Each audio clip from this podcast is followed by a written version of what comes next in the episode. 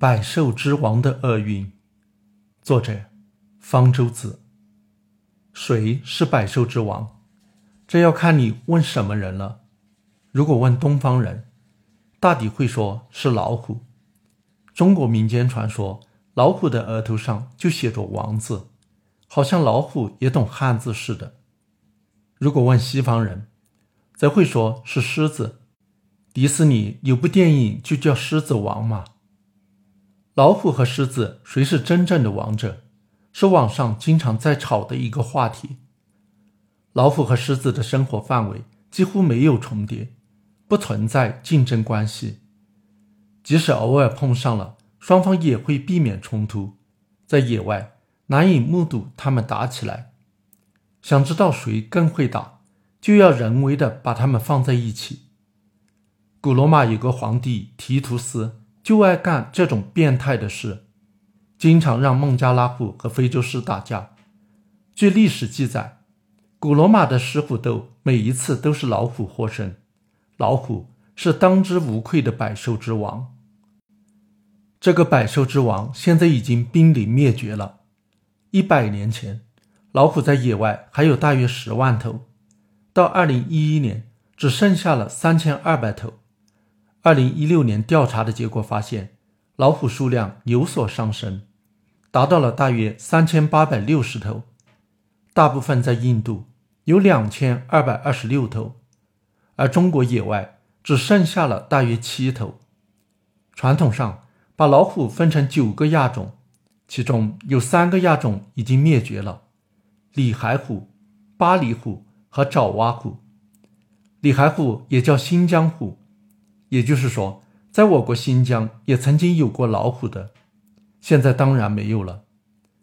在其他国家没有分布的华南虎，在野外也已经灭绝了，只有几十头在动物园里苟延残喘。剩下的五个亚种，除了孟加拉虎，还有两千多头；东北虎、印支虎、马来虎、苏门答腊虎，都各只剩下了几百头，都岌岌可危。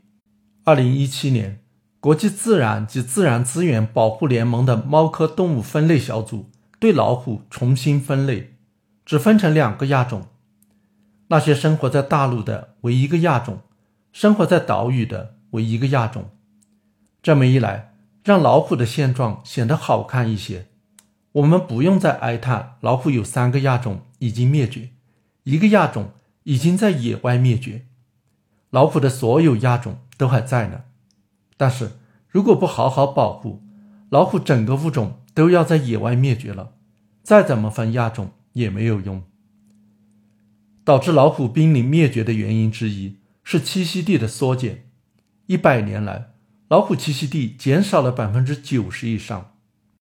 解决这个问题的办法是建立保护区，例如我国建有东北虎国家级自然保护区，二零一七年。又在此基础上成立了东北虎豹国家公园。印度早在1973年就开始建老虎保护区，当时印度老虎的数量只剩下了一千二百头，保护区的建立挽救了老虎的命运。到两千年的时候，印度老虎的数量增加了两倍，达到了三千五百头。但是到了二零零七年，印度老虎数量突然锐减一半。只剩下一千四百头，这是因为老虎还面临着另一个严重的威胁——偷猎。偷猎老虎不是为了好玩，而是为了赚钱。除了虎皮能卖高价，虎的其他部分还能作为昂贵药物卖给中国人。其中最著名的是虎鞭和虎骨。奇怪的是，虽然《本草纲目》记载了虎骨、虎肉。虎膏、虎血、虎肚、虎肾、虎胆、虎筋、虎鼻、虎爪、虎牙、虎皮、虎须乃至子虚乌有的琥珀，恶心人的虎屎都能当药，却没有虎鞭。虎鞭被当成灵验无比的壮阳药来用，不知始于何时。但可以肯定的是，市场上的虎鞭都是假的。反正几乎没人见过真正的虎鞭是什么样子，伪造起来也很容易。人们想象湖边一定很长，所以一般用牛鞭冒充。传说虎鞭头部布满了长长的肉刺，所以还要费心对牛鞭进行加工，在头部雕刻出吓人的肉刺。其实这都是臆想出来的，真的虎鞭是什么样子的呢？美国渔业与野生动物服务局为了帮助工作人员鉴定他们没收的虎鞭的真假，专门做了介绍。真实的虎鞭长度只有大约十四厘米长。头部的确分布着凸起，但是非常小，只有零点七毫米长，晒干了就几乎看不出来了。这么不起眼的东西，如果拿去卖，反而要被当成假货吧？市场上的虎鞭都是假的，却传说吃了很有壮阳的效果，无非是心理作用。即使是真的虎鞭，吃了也不可能真有壮阳效果。它的成分和一般的肉没有什么两样，不会有神秘的特殊成分。和虎鞭不同，虎骨倒是自古以来就被中医当成气风通络、强筋健骨的药物，一度被载入中国药典。《本草纲目》对虎的其他部位的介绍都很简略，唯独对虎骨大书特书，隆重推出，可见其重要。为什么虎骨能够气风通络？强筋健骨呢？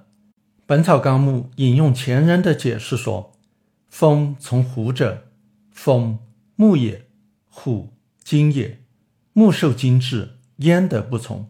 故虎啸而风生，自然之道也。所以治风病挛急、屈伸不得、走住、骨解风毒、颠急惊痫诸病，皆此意也。虎阴也，风。”阳也，虎啸风生，阳出阴藏之意，故其骨能追风定痛。意思是，风属木，属阳；虎属金，属阴。木受精制，阳出阴藏，所以虎大叫一声就能够生出风来，而吃虎骨也就能够追风定痛，治疗各种风病了。所谓虎啸生风，只是一个比喻。并不是虎叫真的能够扇出风来，老虎嘴巴又不是吹风机。